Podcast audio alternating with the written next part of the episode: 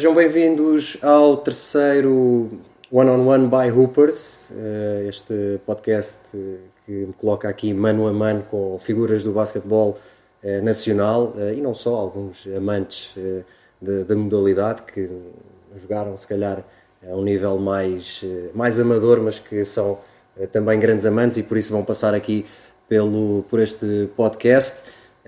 Este One on One by Hoopers é um complemento na, na, na plataforma, na Hoopers, que uh, agrega conteúdos desta, desta modalidade, agrega conteúdos de basquete um, eh, e tem também aqui um produto, e hoje vou revelar aqui no, no último podcast, falei um pouco da, desta box.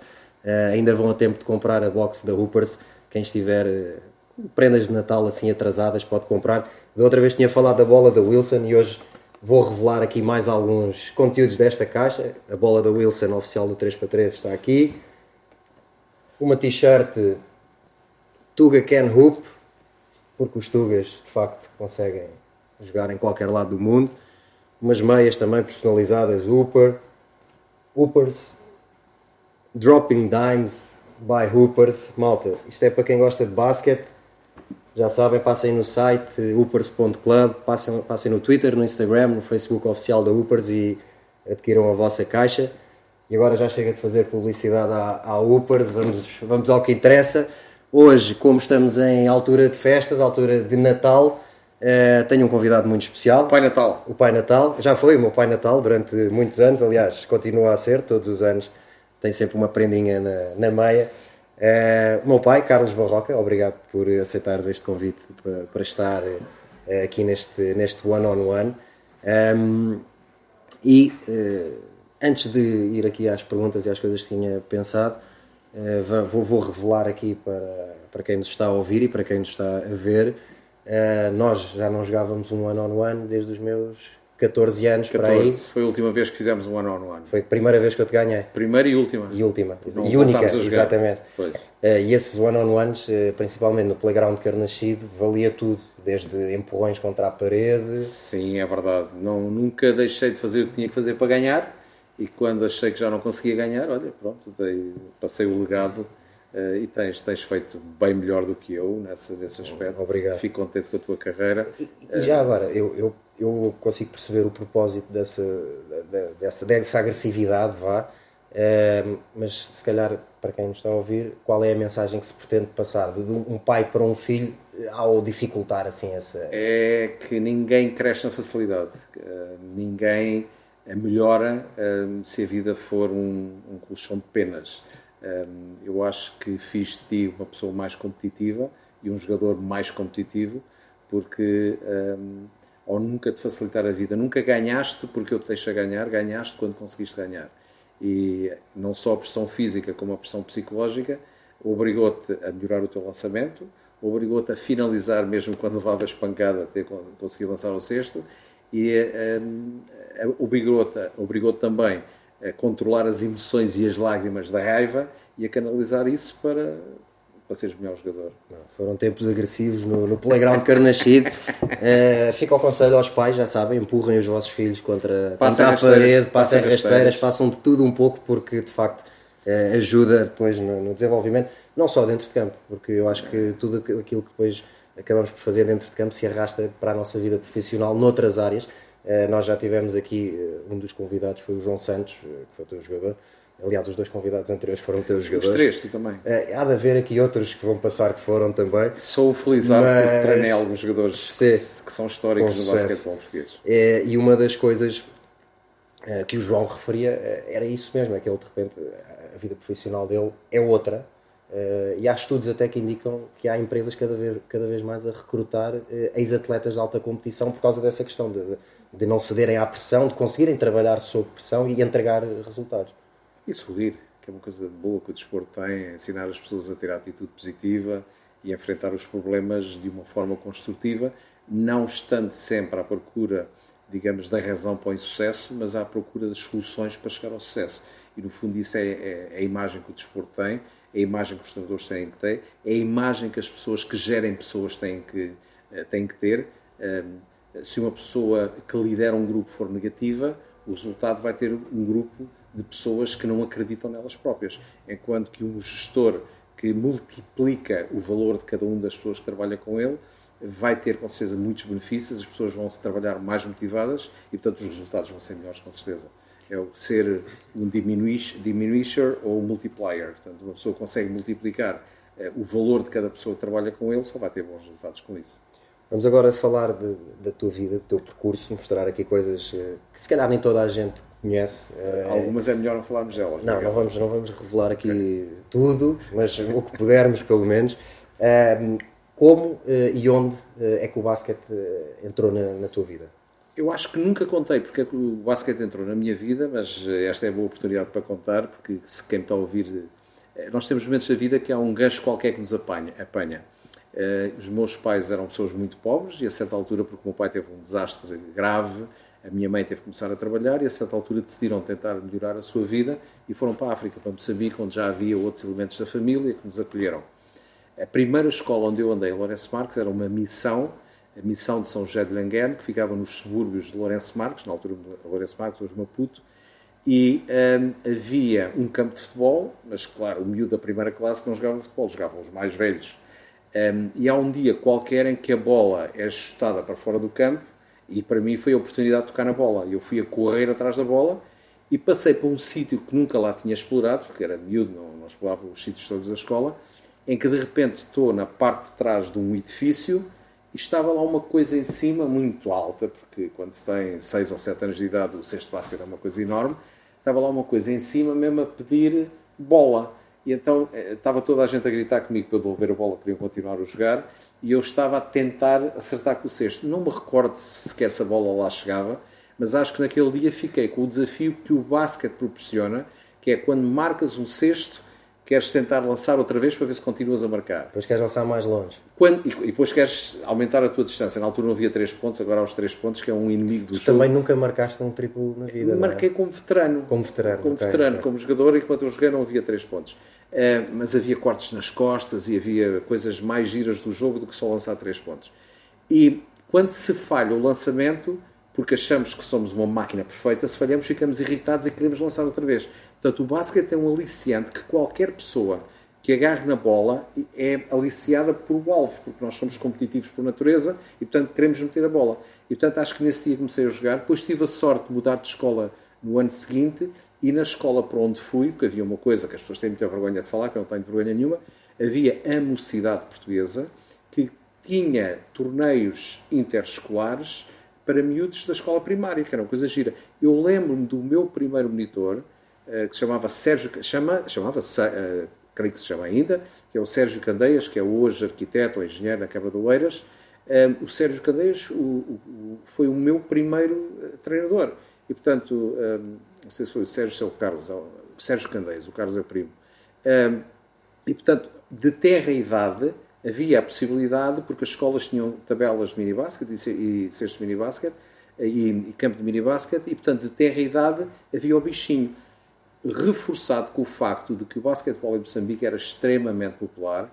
Grandes equipas como o Sporting de Lourenço Marques, o Despido de Lourenço Marques, o Ferroviário de Moçambique, a Académica de Moçambique, havia muito boas equipas, equipas que eram inclusive campeões nacionais e, portanto, para nós miúdos havia os ídolos e havia a possibilidade de jogar e, portanto, e foi assim que tudo começou.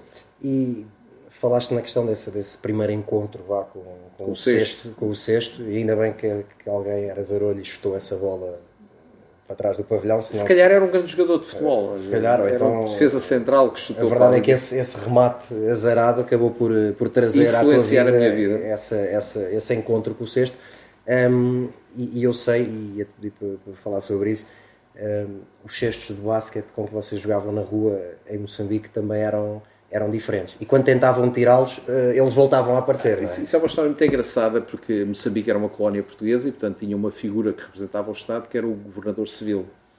E nós, em Lourenço Marques, porque havia uma paixão de facto enorme pelo jogo, entre cada árvore, e cada árvore era tipo do tamanho de metade de um campo de minibasket, para aí uns 10 metros, ou coisa assim, ou menos, eh, talvez menos, 7 metros, 8 metros, entre cada árvore eh, era um campo imaginário para nós miúdos. Portanto, e os passeios da cidade, sobretudo em algumas zonas, cada árvore tinha um aro.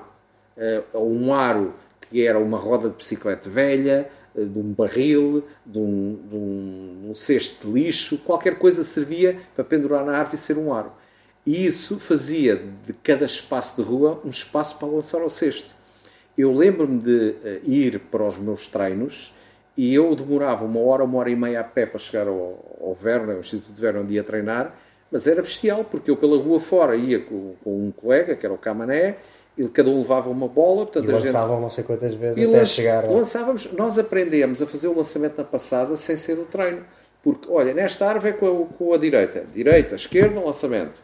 A próxima árvore é com a esquerda. Esquerda, direita, lançamento. Além de que driblar na rua, no alcatrão... A irregularidade do, do piso. No, no, chão, nos diferentes pisos, obriga-te a ter um controle de bola que ao mesmo tempo tens que ir a driblar e tens a ver se vais carros para atravessar a rua. Se vêm carros.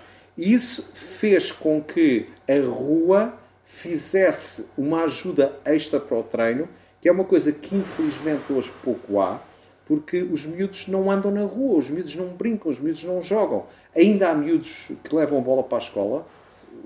Sim. O Nuno, o Nuno Barroca, sabes quem é aquele miúdo mais novo? Diz, diz que é meu irmão. Diz que é teu irmão, é, é verdade. O Nuno Barroca leva a bola para a escola e era bom que mais miúdos fizessem isso. E se possível que fossem a driblar pela rua fora. E, e não só a questão de, da própria técnica, eh, o facto de não se brincar tanto na rua, a própria aptidão física dos, dos jogadores, dos miúdos, hoje em dia não é a mesma. Eu, eu quando tirei o curso de nível 1 há uns anos, eh, lembro-me do, do, professor Joia falar comigo sobre uma coisa que era, ele dizia-me, a diferença, uma das principais diferenças que vais encontrar entre Nesta os miúdos agora e aqueles que eram os miúdos da tua geração, com quem tu jogavas, é, é a aptidão deles para jogar, para, para, para praticar desporto, porque eles, os hábitos são completamente diferentes e tu, se calhar, antes de ensiná-los a driblar, a passar, a lançar, vais ter que ensiná-los a correr, a, a saltar, a... a chegar ao sol. Pois. Hoje, no dia que estamos a gravar isto, eh, o mundo inteiro está fascinado com, com o gol do Cristiano Ronaldo, eh, que acrescente, se tem uma tabela de basquete em casa, porque eu sei que tem e que gosta de jogar basquete, ehm, e eu, se calhar, mais do que o gesto fantástico do salto dele, eu diria que a recepção dele do solo é uma coisa que só ao alcance de facto a quem tem uma excelente coordenação. Grandes atletas. Pois. Porque uma pessoa normal que desse aquele salto, quando caía, eh, partia qualquer coisa da perna direita, fosse, fosse a anca, fosse o joelho, fosse o tornozelo. Eh, e isso é uma coisa que é fundamental. Não se pode praticar desporto eh, sem se ter as bases do corpo. E sem conhecer o corpo. Sem conhecer o corpo, sem expor o corpo, sem saber o que é que o corpo pode fazer quando se salta, quando se cai, quando se perde o balanço. E as experiências uh, psicomotoras hoje em dia dos miúdos uh, estão bastante restringidas e isso afeta o rendimento esportivo, como é lógico. É, é fácil chegar a acordo nessa matéria, até porque o Joia, como eu, somos professores de educação física e conseguimos perceber a, a diferença que há nas gerações entre a capacidade de brincar, porque é que os atletas africanos continuam a ter o expoente que têm, porque eles continuam a brincar, a brincar na rua. Claro. E os nossos miúdos europeus cada vez hum, estão menos na rua. O, depois de jogar... Para quem não sabe, o Miguel brincava muito na rua. O Miguel, que também não sabem, ficam a saber, o primeiro nome dele não é Miguel, é Carlos, porque como ele foi o meu primeiro filho, eu exigia aquelas coisas à macho man, que ele tinha que se chamar Carlos, ele nunca gostou que lhe chamassem Carlos. Isto era daquela, dissemos que não íamos falar tudo, já, já me estás a queimar. Não estou a queimar, já, já, estás, a já queimar. estás queimado não, é, aliás, eu, eu gostei tanto dessa ideia que eu não dei o nome Carlos ao meu filho, ou seja, eu quebrei, Excepto, eu quebrei a corrente. Excepto quando por 24 horas foste contratado pelo...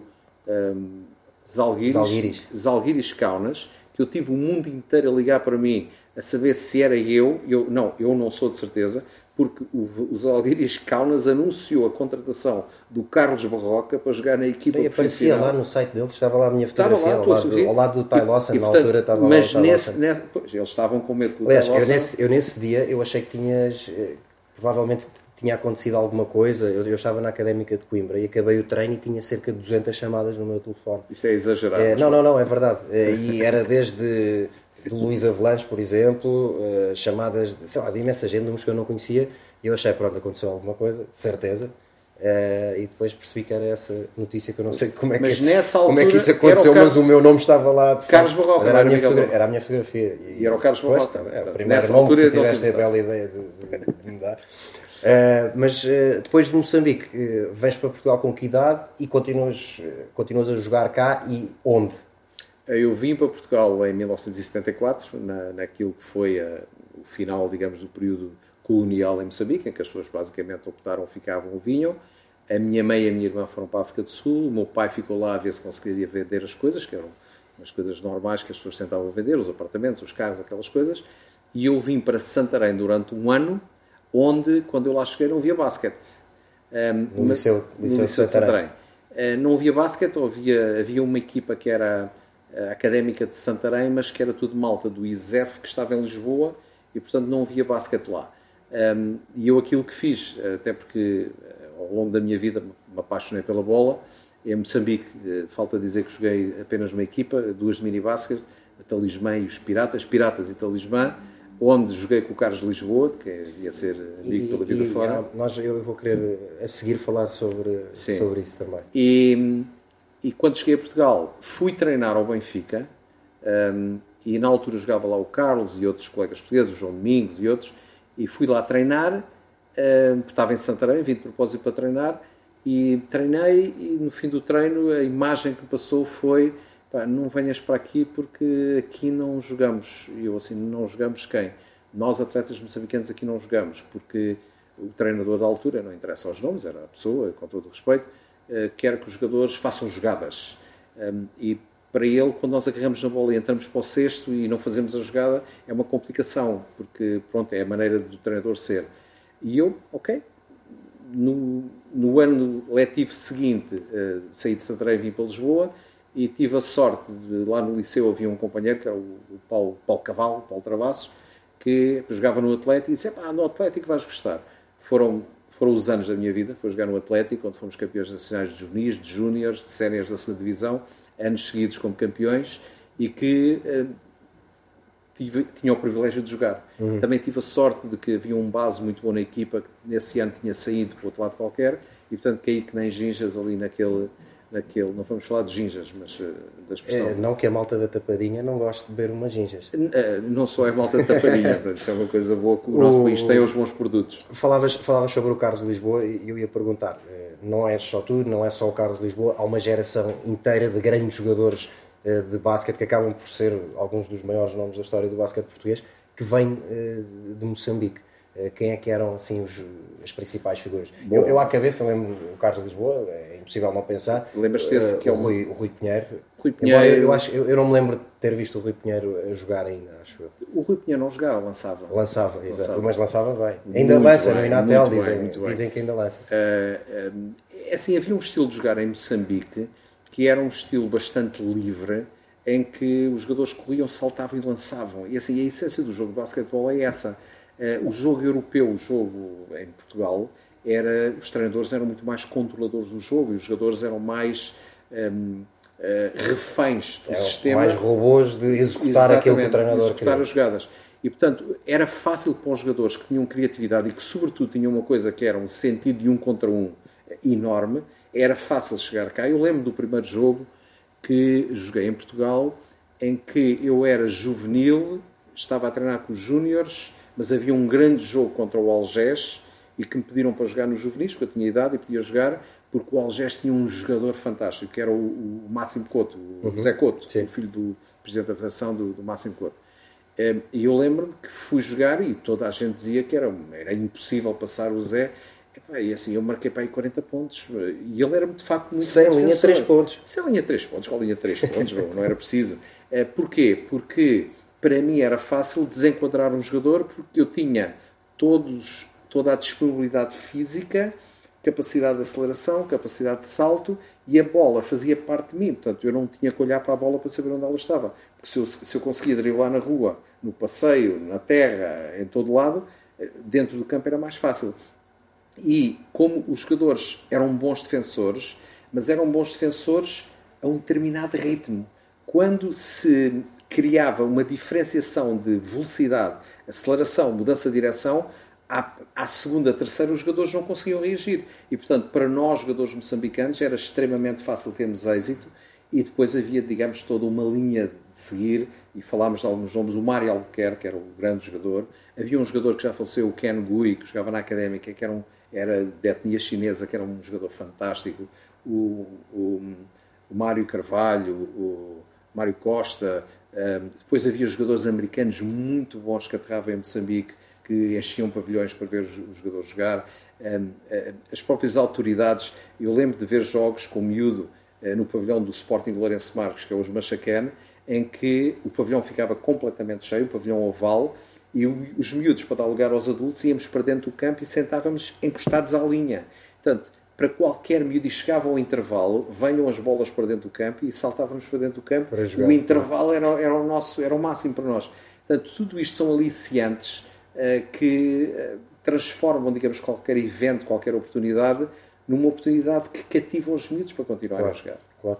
Uh, depois, esse, esse, esse, teu percurso como jogador acaba relativamente cedo, ou muito cedo. Dor de cotovelo. foi literalmente. literalmente, partiu o cotovelo duas vezes. E... Tinha a mania que saltava muito, e de facto saltava muito. Aliás, uma vez estavas comigo no pavilhão multiusos e havia uma colega minha do ISEF que, que nos encontrou que dizia: O teu pai afundava, eu, não sei, eu nunca afundei. É, ela deve ter sonhado com isso, eu nunca afundei. Mas fazia barulho lá no ar. É, e portanto, quanto mais é, maior é o salto, maior é a queda. E, e correu, correu ao mal à segunda vez. O médico disse: Olha, se queres acabar o teu curso de educação física, é melhor parar de jogar, porque da próxima vez que partires o teu braço não vai se conseguir mexer. E eu achei que era mais importante ir ao curso de educação física e foi a minha opção. E acabas por começar a carreira de treinador muito cedo também, eh, com, essa, com esse abandono da carreira de jogador, digamos assim. Já tinha começado, porque eu, eu, eu sempre tive em mim um bocadinho daquela coisa que há bocado falámos de, do multiplayer. Eu sempre achei que ensinar me ensinava também a ser melhor jogador. E eu acho que com o meu 1,72m consegui algum êxito na minha carreira porque aprendi muito com os outros. E isso ajudou-me a ser internacional, que é uma coisa que ninguém tira. Portanto, uma pessoa é, é internacional, vai a uma seleção, vestir a camisola portuguesa é uma honra enorme. Eh, e eu tive essa honra durante N jogos. E, essa, a faceta do ensinar, eu tinha 12 anos ainda em Moçambique e tirei o primeiro curso de monitores quando cheguei aos 13 anos para começar a treinar equipas. Eu sempre gostei de ensinar. Um, e isso fez de mim, se calhar, um, um precoce treinador. Um, ajudou a, a, preencher, digamos, essa lacuna quando aos 20, 21 anos estive parado de jogar, de imediatamente passar a minha paixão, que já era de gostar de ensinar a continuar a ensinar. E há, um ano que acaba por ser, se calhar, um ano especial, não porque ganhaste, mas porque eu nasci em 84 claro. e que também foste eh, campeão nacional pelo Queluz como treinador adjunto. Temos aqui várias pessoas. Sim, a malta da, da Upers, eh, um dos fundadores da Upers, eh, jogou no Queluz. Que está aqui, uma salva de palmas para ele. O André está ali André. atrás da câmara. O Nuno, é, o Nuno Barroca, o Nuno Barroca está, ali atrás da câmara. Sub-14. Tu que também foste campeão nacional no Queluz? Não fui, não. Ganhei a supertaça. supertaça. Não, não ganhámos. E quem é que ganhou a primeira supertaça de Portugal? Não sei. O Caluz. Foi? Caluz. Eu, treinador adjunto, Alfredo Almeida.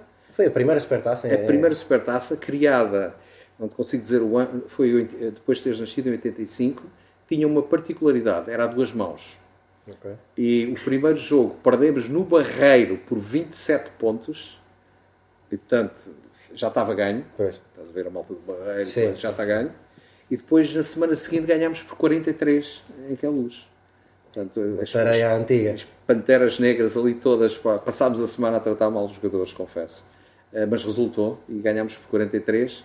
Um, eh, acho que o treinador era o Manuel Fernandes, que é hoje presidente da Federação Portuguesa de Basquete, e acho que o Leiria jogava mas nesse dia tinha um casamento, então foi ao casamento, não foi ao jogo. O António Leiria? O António Leiria. Devia ter ido ao jogo nesse dia. o, há, há, um ano como treinador que eu também gostava que, que falasse aqui, porque há muita gente que acaba por conhecer o teu percurso aqui, as equipas todas que treinaste, e foram, foram algumas, e alguns dos projetos também muito, muito interessantes, uh, mas há um ano uh, que é em Pace University, de que forma é que esse, esse ano e essa experiência em Pace eh, também influenciou aquilo que foi o resto do, do, percurso enquanto treinador? Abrir os olhos, eu diria que abrir os olhos. Abrir os olhos, eh, primeiro para acreditar que nós portugueses podemos ter sucesso em qualquer parte do mundo eh, e sermos os melhores da nossa rua, os melhores do nosso bairro, é mediocridade. Nós temos que, temos que nos projetar e para projetar a primeira coisa que temos que, que sentir é confiança que o mundo hoje é um mundo global. O mundo hoje eh, se tivermos capacidade e tivermos um projeto bom, pode ser um projeto bom em qualquer lado do mundo. não devemos limitar-nos de forma alguma, porque hoje a internet e as comunicações e tudo isso fazem do mundo um mundo global, no negócio, no desporto, nas atividades humanas, em qualquer área. E, portanto, hum, se calhar eu tive a sorte muito cedo de perceber isso e perceber que não queria ser o melhor da minha rua, queria ser o melhor do mundo, fosse onde fosse que eu estivesse a trabalhar. Eh, depois de Pace, eh, regressas a Portugal eh, e lá está, são muitas as equipas por onde passaste. Algumas especiais, são todas especiais? Todas especiais. Eu, eu acho que no aspecto, vou confessar aqui uma coisa, que estamos aqui em, em, em intimidade, eu acho que fui treinador muito cedo de muitas coisas com muita responsabilidade. Eu não sei se, do ponto de vista da maturidade, se eu estava preparado para tanta coisa, porque, como sou muito otimista, eh, ser otimista demasiado às vezes é um erro. Eh, não estou arrependido de ter feito o que fiz, eh, mas acho que em muitas circunstâncias olhei para as coisas de uma forma muito tenue, muito apaixonado por um lado e pouco inteligente por outro. Mas pronto, este é o percurso. A gente não, não pode olhar para o passado para tentar mudar. O passado é o passado, faz parte do passado um, foi muito aliciante. O mais aliciante de tudo, uh, hoje em dia, porque isso acontece na nossa, na nossa, na nossa vida, uh, é claro que hoje o social media recorda-nos que fomos campeões aqui, campeões ali, o mais importante disso é aquilo que a gente consegue deixar de legado nas pessoas com quem trabalha. Uh, isto seja em que área profissional for. Eu acho que o maior legado que eu tenho é hoje em dia quando ouço alguns dos atletas que, com quem trabalhei. Um, e, dizerem coisas. Olha, como o João Santos me disse uma vez, numa viagem de, do norte do país para baixo, já depois de, eh, de ele ter passado pelo estrangeiro e tudo isso, uh, agradecer ter-lhe ajudado a criar uma mentalidade que ele podia uh, ter sucesso lá fora, uh, podia ter uma uhum. carreira lá fora, coisa que ele não sabia. ou ter outros que te, que te dizem, que me dizem, que mais importante que aquilo que eu lhes ensinei em termos de técnica foi ensiná-los a serem homens. Claro. e portanto, é, é assim, o legado de uma vida não é aquilo que nós pensamos de nós, é aquilo que os outros uh, pensam de nós. E, portanto, é, acho que o maior conforto que temos é as amizades que o desporto nos dá, que as relações humanas nos dão, até porque ser treinador nunca é uma coisa fácil, a gente tem que fazer escolhas e todos gerir os dias. pessoas, não é? E, e, há sempre quem não gosta das decisões gosta. e acha que devia jogar mais. Mas isso, isso, isso, eu acho que isso, entre, entre ser treinador e trabalhar em televisão, há uma coisa que eu aprendi muito cedo e isso ajudou-me, que é, eu sei que não vou agradar a toda a gente, Uh, e tanto faz, eu dizia isso aos dirigentes dos clubes, tanto faz estar aqui um dia, como estar mil dias, estar dez, enquanto cá tiver, vou fazer as coisas à minha maneira. Um, e fiz isso também em televisão, enquanto trabalhava em televisão. Isso era, era, era o próximo tema que eu ah, ia lançar okay. aqui, que é, é, no meio disto tudo, depois também aparece a televisão, primeiro na RTP, depois na Sport TV. A seguir é, a Pace. A seguir a Pace, logo, logo a seguir. Logo a seguir. Logo a seguir. Eu eh, cheguei, eu cheguei tipo segunda-feira, porque nós fomos eliminados na NCAA no sábado, viajei no domingo, cheguei na segunda e na terça-feira ligou-me o professor João Coutinho. Olá, Carlos, porque era assim que o João Coutinho falava. Sejam bem-vindos ao Jogo NBA da Semana. Eu tinha uma voz muito nasalada, Sim, foi um grande amigo, um grande companheiro e que me ligou a perguntar: pá, sei que chegaste, porque saíram coisas nos jornais, não sei o quê. Queres, uh, gostava de ter aqui um companheiro comigo, os jogos da NBA, estamos a começar a ter, é? E começou assim uma carreira de televisão. Lembro-me do primeiro jogo uh, que a mãe, uma falda me foi pôr e ela perguntava-me, mãe, a tua mãe, sim, sim. me foi pôr a, a 5 de outubro e ela perguntava, Carlos, não estás nervoso? E eu, não, porquê? Ah, porque eu estou tão nervosa. Eu disse, mas não tens de estar nervosa, eu é que podia estar. E ela repetiu, mas não estás nervoso? Não, se estivesse nervoso não vinha. Portanto, a televisão foi assim uma coisa simpática, não, nunca tive assim receio da televisão. Uh, Lembro-me do primeiro jogo, o professor jogo que eu tinha, na altura não havia internet, Uhum. Estamos a falar em 1989, se não estou erro, 88, 89, 89. Não havia internet, não havia revistas de basquete, não havia informação, não havia nada disso. E, portanto, o professor João Coutinho fazia o seu trabalho de casa com umas fichas e levava, punha as fichas ali à frente dele. E eu lembro no primeiro jogo que eu olhava para aquilo e disse: pá, isto, se calhar é preciso isto para vir comentar um jogo. Então, no segundo jogo, fiz uma data de fichas, mas depressa percebi que, assim, ou comentava o jogo e transmitia a emoção do jogo ou lia as fichas, não conseguia fazer as duas claro. coisas. Portanto, o João fazia a maneira dele, eu fazia a minha maneira e pronto, e trabalhámos juntos muitos anos. Há algum momento dessa carreira de televisão, que, algum jogo especial que te lembres de comentar? Algum momento especial? Uh, momento especial, Jogos Olímpicos 92, por duas razões. Porque eram os Jogos Olímpicos onde apareceu o Dream Team e porque um, quando fizemos os jogos cá em Portugal, um, variou, trabalhávamos na RTP ainda, não havia Sport TV ainda, avariou o sistema de ar-condicionado. E então nós fizemos os jogos literalmente numa sauna irrespirável, que eu lembro de algumas noites eu estava em tronco nu a comentar os jogos, porque o calor era insuportável.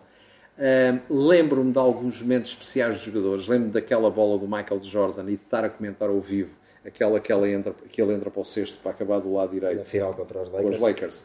E depois no ar muda de mão e vai acabar do lado esquerdo. Tipo, ok, isto é fácil, deixa-me ver se marca do outro lado e marca do outro lado. Um, Lembro-me de ver jogadores que as pessoas nem sequer se lembram e que alguns hoje são meus amigos, outros já desapareceram, como o Manute Ball, como uh, o Muggsy Bogues, uh, um, sei lá, histórias que nunca mais acabam do que é do que é a televisão, porque a televisão acabou por me abrir imensas portas uh, de conhecer gente que passou a ser não os que estão do outro lado, mas as pessoas que já são meus amigos. O Nuno que está ali a ouvir-nos diverte-se muito hoje em dia a mexer no telemóvel e a ver o nome dos jogadores que eu tenho lá. E, pai, mas tu tens o telefone deste, coisas assim, porque um, de facto eu sou um privilegiado porque trabalho na modalidade que gosto, um trabalho que gosto. Tenho o trabalho mais simples do mundo que é inspirar, mas falamos disso mais à frente. E, e, tenho acesso a, a, a, aqueles que são os maiores craques do mundo, eh, que alguns deles hoje em dia são meus amigos. É, e essa, essa parte vamos falar na, na segunda parte deste episódio antes de acabarmos esta, esta primeira parte de, deste episódio, uh, gostava também que falasses uh, um pouco da passagem pelo desporto escolar, uh, porque depois acabas por, por, estar ligado também ao desporto escolar. e pergunto-te já também o modelo americano, estudar e jogar dentro do mesmo espaço, ou seja, na escola. no liceu, na universidade, é aplicável cá ou isso é sonhar muito alto? Estamos preparados até para isso? Eh, é compatível com aquilo que vivemos cá? Eu, eu, diria que se nós pensássemos naquilo que é a realidade atual do desporto federado e das possibilidades do desporto escolar, que esse é um modelo financeiro mais barato, sustentável em continuidade e desejável que assim fosse. Se pensarmos que hoje, porque as famílias são assim, porque a vida social atual é assim, os pais não têm tanto tempo como tinham no passado, uh, os clubes têm menos recursos financeiros, os miúdos estão todos na escola, portanto, há um enquadramento uh, de tempo e de local, e a escola tem os professores de educação física, que são, em princípio, apetrechados para ensinar as modalidades, e que há instalações nas escolas. Portanto, há aqui uma necessidade. Eu recordo-me do ano em que eu fui diretor do desporto escolar, em que havia, por exemplo, em Coimbra, a Associação de Natação de Coimbra tinha quase que nula atividade no desporto federado, mas que conseguia fazer campeonatos de desporto escolar eh, de natação. E por aí fora. Isto é contra os clubes nem pensar. Eu penso que uh, só ganharíamos se o, a, a, nossa, uh, o nosso network desportivo abrangesse ambos os segmentos, a escola e o clube. Uh, se isso fosse possível, teríamos muito mais praticantes, muito mais competição um, eventualmente muito mais social media, que hoje é uma coisa importante, porque há mais participantes, um, porque aquilo que se vê, os pavilhões dos jogos uh, federados estão vazios, uh, mas se forem jovens a praticar, tem mais gente. E, portanto, nós precisamos ter uma massa. Se for na escola, acaba por envolver toda a escola, a, escola. a querer acompanhar e a querer Exatamente, viver esses, porque, esses momentos, não é? Porque a, a competição acaba por gerar figuras as figuras acabam por gerar movimento. Hoje em dia o movimento não é só de seguidismo, de prática desportiva, mas também de social media e o que isso significa de atrair pessoas para o jogo. E, portanto, nós devíamos ter a capacidade de tentar, na minha opinião, estruturar que algo seja feito nesse sentido para melhorar a oferta do desporto escolar e, tanto quanto possível, para integrar o desporto escolar, sobretudo em zonas do país onde há pouco desporto federado. Se o desporto federado juntar ao desporto escolar, há muito mais praticantes e há muito mais competição. Bem, chegamos ao fim de, desta primeira parte do, deste terceiro episódio One on One by Hoopers. Uh, fiquem atentos, em breve a segunda parte também vai, vai, estar disponível nas plataformas, já sabem, no site da Hoopers, hoopers.club, no Twitter, Facebook, Instagram, nas minhas páginas também, partilho, como é óbvio, este, este conteúdo. Fiquem atentos, uh, deem a vossa opinião. Até já!